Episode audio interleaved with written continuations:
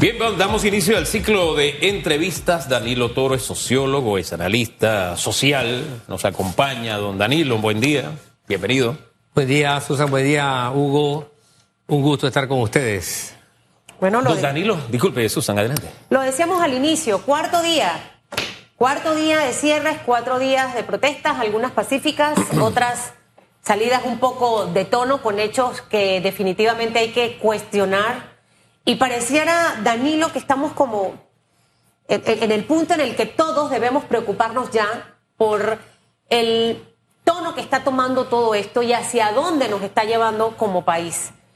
Entender un poco el, por qué. Muchos dicen, ni siquiera ya es la mina, Susan. Es que son muchas cosas acumuladas que hemos visto a lo largo de estos últimos años. Eh, el tema es que si esto no se resuelve, ¿qué va a pasar con Panamá? Esa es la gran pregunta y quién debe tomar ese liderazgo para hacer algo diferente eh, y que en realidad pueda cambiar eh, la actitud con la que estamos viendo este problema. Sí, Susan. Voy a hacer una referencia a lo que yo decía la semana pasada y, el domingo, a principios de esta semana. Yo decía que eh, iba a venir un periodo de protestas, pero que la, por algunas razones culturales, tradicionales, económicas también, iba a venir un periodo de, tranquilidad, ¿no? Que coincidía con el inicio de las fiestas patrias. Se iba a, contener, iba a desinflamarse un poco el estado de tensión social y ya el calendario panameño de fiestas de fin de año impondría una especie de retardo de este asunto que nos está tomando toda la atención pero tengo que confesar que he revisado mi planteamiento. ¿Por qué? Voy a decir las razones, las claves de lo que estamos viendo y qué estamos viendo primero. Bueno, a mi criterio estamos al borde de una explosión social. Estamos ante una explosión social en ciernes. El Estado, representado por el gobierno, debe entender que hemos llegado a un punto de inflexión, a un punto de quiebre y que si las condiciones actuales prevalecen por uno o dos días, estaremos ya no metidos en una protesta, sino en una situación de estallido social. ¿Cuáles son las cinco claves que me llevan a decir esto? Bueno, en primera instancia, tú lo mencionaste, Susan, hay un disgusto acumulado, un disgusto acumulado que tiene que venir con COVID 2020, 2022 explosión social y lo que ha ocurrido entre julio de 2022 y ahora. Lo de la mina ha sido un nuevo engatillamiento, una nueva chispa, un nuevo, un nuevo punto de ignición. Entonces hay un disgusto acumulado. Yo, por ejemplo, que me, que me detengo a ver las, las pancartas, he visto toda clase de quejas. Ayer vi una que me dejó impactado. Ayer decía una, por el alto costo de la leche, cargada por una mujer que seguramente tiene que comprar alguna leche especial o una fórmula o una leche, porque la leche, la leche en polvo está impagable también. La leche, leche, leche como y corriente, no la fórmula especial para bebé. Eh, ni hablar, vi toda clase de pancartas que se referían a todo, a la comida, al transporte, a, la, a, la, a las calles, a todo. Segunda clave importante, el aumento de la cantidad de manifestantes. Ya no es el ciudadano adulto solo. No, ahora estamos viendo grandes cantidades de jóvenes y a familias, gente que sale con sus niños. Las manifestaciones están siendo multitudinarias, no solo en la ciudad de Panamá, en muchos de sus barrios de todo tipo de ingresos y en muchos lugares del interior. Tercero, el aumento en la frecuencia. Como dije, más lugares, más cantidades de manifestaciones. Tercero. Cuarto. Cuarto. Aumento de la violencia. Hay dos tipos de manifestaciones, las pacíficas, multitudinarias, y las violentas. Las violentas responden a dos posibles situaciones. Una, oportunidad que los delincuentes observan al ver que hay una ocupación de la fuerza pública, aprovechan para hacer de las suyas. Y la otra, manipulación del- del- de ese público delictivo. Y por último, quinto, hay un nuevo nivel de exigencia Sí. que el gobierno tiene que entender. Le ocurrió al gobierno de Duque en Colombia.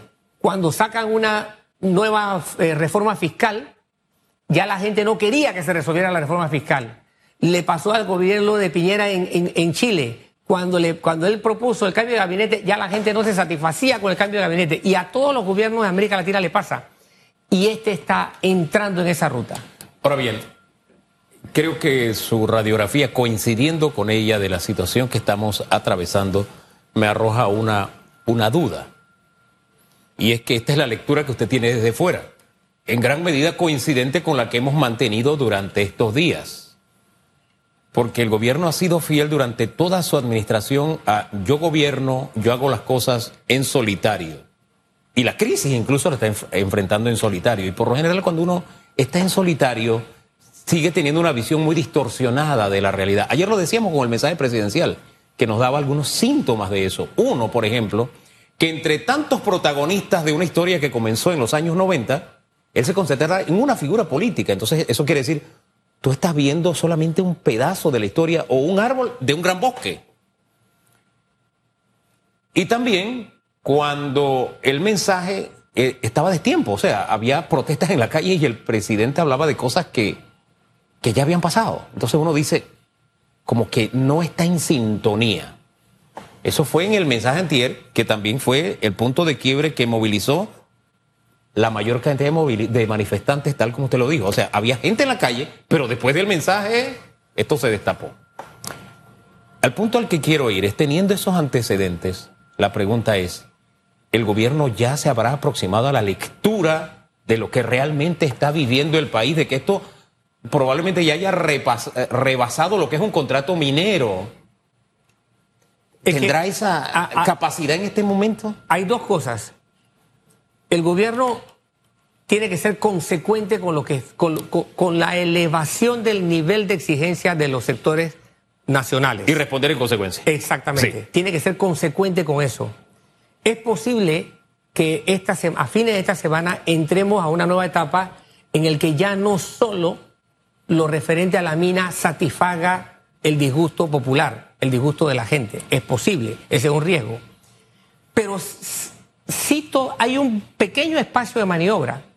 Las fiestas patrias pueden servir de colchón de apaciguamiento si el gobierno es consecuente con lo que está ocurriendo y tiene que salir de ese atrincheramiento en que él está. El ¿Qué sería ser consecuente? consecuente significa reconocer que hay un disgusto y una queja enraizada. Es decir- si tú no reconoces el problema, jamás lo vas a solucionar. Es decir, que en este momento, eh, e interpretando un poco lo que usted acaba de mencionar, sería conveniente que salga el gobierno, en este caso por el propio presidente Laurentino Cortizo, reconociendo fue un error la manera, la forma en la que manejamos el tema minero, o ha sido un error la manera en la que pensamos haber solucionado y ante eso eh, tomamos esta postura. O sea, ¿qué sería Todos los la- usted ha sido asesor en muchas ocasiones y sé que en este momento no lo es y me va a responder Susan, es que yo no soy asesor de Laurentino Cortizo ni del gobierno del PRD, tampoco lo soy yo, pero soy panameña. Y, y lo que quiero ver es a mi Panamá bien. Bien, lo- Eh, lo- ¿Cuál sería esa, esa, esa, esa ruta, esa salida? Lo primero- No salomónica, pero que puede resolver el, el momento tan tenso que tenemos. Lo primero es reconocer que hay un error. Reconocer que, primero, antes del error, reconocer que hay un problema. Segundo, reconocer que hay errores sistemáticos. Cuesta mucho, pero todos los gobiernos de América Latina que han enfrentado situaciones como esta han, han tenido que reconocer que se equivocaron. Como Juanes. Uf, esto pasó en Chile, dos, con Piñera y con Duque en Colombia. Son casos clásicos. Si quieres te puedo decir... la Reciencito el del El- impuesto sobre la renta en Colombia en plena pandemia. Exacto. Y, tiene, y tienes la catástrofe de Ecuador. El presidente de ecuatoriano estaba celebrando los avances de Ecuador en la pandemia y prácticamente lo- casi que lo bajan. Ni hablar del caso de Perú. Media docena de presidentes en un solo periodo presidencial. ahí tenemos ejemplos de parar, reconocer To- el error. Todos los, todos los países de América Latina que han pasado por esto han partido del reconocimiento de un error. Bien, ¿cómo administrar el error? El presidente tiene que oxigenar su habitación, su, su- su oficina. la perspectiva de cuando tú estás en el poder es demasiado, es- se envicia. Entonces tú tienes que convocar a gente que incluso no simpatice contigo, pero que lo- tú lo acabas de decir, Susan, que esté preocupada por el país. Entran allí los actuales líderes políticos de la oposición. Entran allí, Eh, en- entran allí todo el que quiera a Panamá. hasta Suntra. Oiga, Todo el que quiera a Panamá. usted está repitiendo la misma receta que desde el lunes le estamos diciendo Bien. a quienes administran el país. Me encanta encontrarme con gente que está en sintonía y no pensar que estamos locos. Bien, entonces, eso en primera instancia. En segunda instancia, administrar tiempo.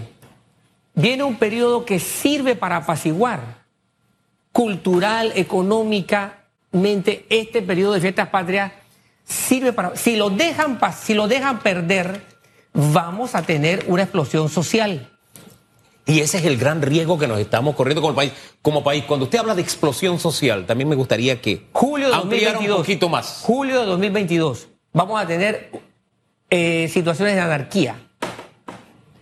Ahorita se están ensayando, pero se puede evitar.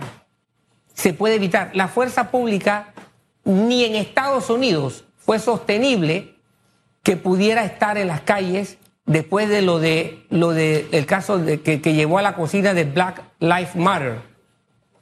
52 ciudades de Estados Unidos explotaron. Ni el país más poderoso del mundo te, te maneja una situación tan caótica.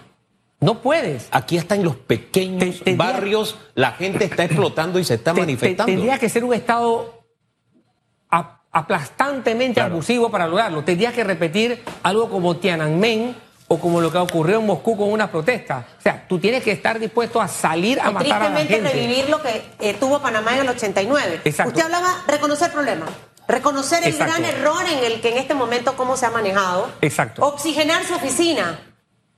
El tema del tiempo, lo- el tiempo es oportuno. Cuando es, es. hoy, es hoy. Es- Ahí no puedes decir, ah, lo hago mañana. Exacto. Lo, lo espero hasta el lunes. Exacto. Eh, ¿Qué, Y- qué vendría después de ese O sea, cuarto tiempo? Administrar tiempo significa aprovechar el, el- el- el espacio que dan las fiestas patrias para hacer algo patrióticamente ¿Qué responsable. debería ser eso patrióticamente responsable? Quinto, quinto, explicar. Pero explicar desde la perspectiva. Espérese, pero no me pasa al, al quinto.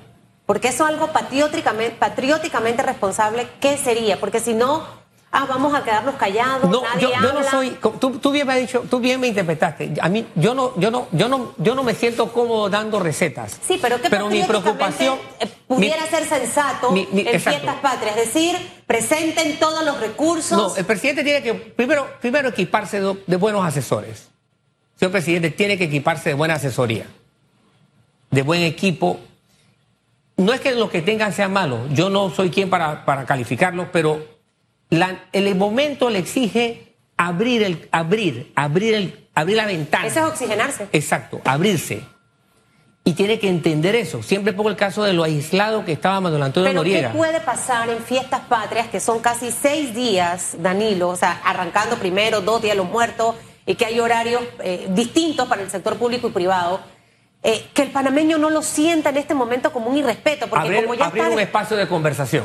Abrir un espacio de conversación. Solo, solo conversar abre posibilidades a dos cosas vitales para solucionar el problema. Uno, la comunicación en sí misma es un ejercicio de acercamiento. Y dos, estimula la creatividad, que es lo que hay que tener hoy día. Ok, bien. Teniendo ese escenario y poniéndole nombre y apellido a la iniciativa que se puede tener hacia diciembre, ayudando a oxigenar al propio gobierno con, con ideas nuevas, a mí me asalta una duda. O sea, cuando yo veo la forma en que se ha manejado la crisis, y, no es que quiera ser ave de mal agüero, pero creo que esta es parte de una realidad. Un gobierno aislado que ha tomado estas decisiones que cada día se aísla más, es como un boxeador que está en la esquina, está recibiendo golpes y en vez de tratar de salir de la esquina, se queda ahí. Y es más, vienen más boxeadores a darle golpes y él sigue en la esquina. No hay manera que salga de la esquina. Pero lo que usted está proponiendo es sal de la esquina, coge un aire y encara esto de una forma diferente. Es más, que en tu esquina haya gente que te dé nuevas instrucciones porque las que te estaban dando no eran las mejores. Vamos a ponerla de esa forma. Eh, la duda que a mí me asalta es esta, y me duele tener que decirlo. El presidente no goza de la mejor salud en este momento. O por lo menos se aísla tanto que uno no tiene la oportunidad de conversar con él y saber cuál es su estado de salud. Entonces estamos en... Y, y padece una enfermedad que la presión, la tensión, el estrés, la potencia. A mí me preocupa ese detalle dentro de todo lo que estamos conversando, don Danilo, porque estamos hablando de una situación crítica en grado superlativo. No sé si las respuestas guardan relación con su estado de salud o solamente el entorno que usted mencionó, porque hay que pensar en el ser humano. No sé si respondan al ser humano y me invaden grandes interrogantes en ese sentido, porque estamos hablando de, al final de un hombre que tiene que responder, un hombre que está hecho de carne y hueso como usted y como yo. Entonces, esa parte a mí me preocupa y que es una parte de la que los ciudadanos recibimos muy poca información y que es una de las áreas donde se debe ser incluso más transparente, porque estar enfermo es tan humano y tan normal para todos, es tan común para todos que creo que todos lo entenderíamos. No sé ese elemento si juega algún papel, mire. Es posible, es posible, es posible que la salud del presidente sea eh, un factor que, que, opere en menos, pero no necesariamente es algo que resta. ¿eh? La historia está llena de personas, de personalidades que en terribles condiciones de salud tuvieron que administrar, wow, situaciones increíbles. Franklin Delano Roosevelt, pongamos ejemplos le iba a poner, de seres humanos. Le, no, no, no, le iba a poner desde el emperador Claudio.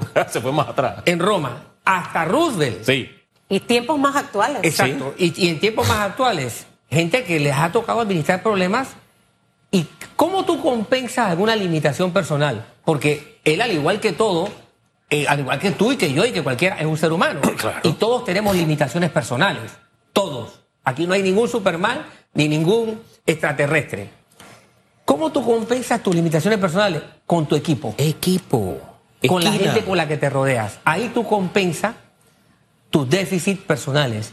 Por eso es que yo parto diciendo que él tiene que abrir la ventana de su oficina. Esto me da pie para preguntarle lo siguiente, y no sé porque yo sé como las niñas de la escuela, que llevo los cinco puntos anotados y usted iba para un seis y ahí yo lo interrumpí, porque sí me gustaría dejarlo ahora sentado sobre la mesa sus propuestas. ¿Hay desgaste en el gobierno? ¿Hay Sí, un gabinete desgastado? Porque oxigenarse también es escuchar otras voces. Faltan siete meses para que acabe esta administración, pero en esa oxigenación y, y- y asumiendo, asumiendo porque no me consta que hay un tema de salud, eh, ¿cómo hacerle frente a esto si hay un desgaste dentro del gobierno? Sin duda, sin duda. Los gobiernos se desgastan y este se ha desgastado tres veces. Él nació desgastado. Este es un gobierno que triunfa con el 33% de los votos emitidos. ¿Qué significa eso? Que si tú te vas al padrón electoral, no es 33%, es cerca de una cuarta parte, es mucho menos, es 20 y pico por ciento. Y encima de eso se enfrentó a situaciones complicadas. Y fue un, un gobierno que se miró a sí mismo para enfrentar esa, esa, eso- esa característica de endeble que tiene. Es decir, no comenzó siendo un gobierno de concertación abierto a distintos sectores, sino que se basó solo en su porcentaje, creyendo que la Asamblea era la que le iba a dar estabilidad y la Asamblea lo operó totalmente en contra. Entonces, tiene que reconocer que está desgastado desde su inicio. De allí se desgastó por la terrible situación de COVID.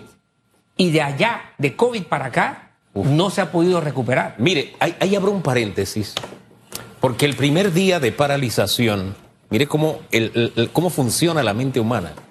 Había tan poco tráfico en las calles que escuché a muchos decir, y muchos te escriben o te llaman, y de alguna forma se desahogan y te dicen, oye, esto me recuerda el COVID. Imagínense el golpe que quedó. Sí, ¿Y, por qué, no. ¿Y por qué traigo eso? Porque usted lo dice, que este fue un gobierno que o es un gobierno, no en pasado, es un gobierno que su modo de actuar ha sido mirándose a sí mismo. Con el paso de los días, incluso en la propia campaña que tenían, mostraban como bandera de logro cómo ellos manejaron el COVID. Es decir, por, por eso es que me, asalta la, la- la pregunta si ellos tendrán la capacidad en este momento de conectarse con la realidad. Porque cuando tú muestras, yo, mi éxito es cómo manejé el COVID. Y había tanta gente molesta por la forma en que manejó la pandemia y la herencia económica, por ejemplo, que nos dio la pandemia, me digo, ¿qué podría marcarle un antes y un después para que contacten con la realidad del resto de los ciudadanos, ya que ha sido un gobierno que se ha manejado, como usted dice, mirándose a sí mismo? Sí, el, enfocarse sobre tus propias fuerzas cuando no son suficientes te lleva a- a tropiezos cada vez peores. Ahora, toca que el gobierno rompa con su tradición, abra espacios, abra espacios.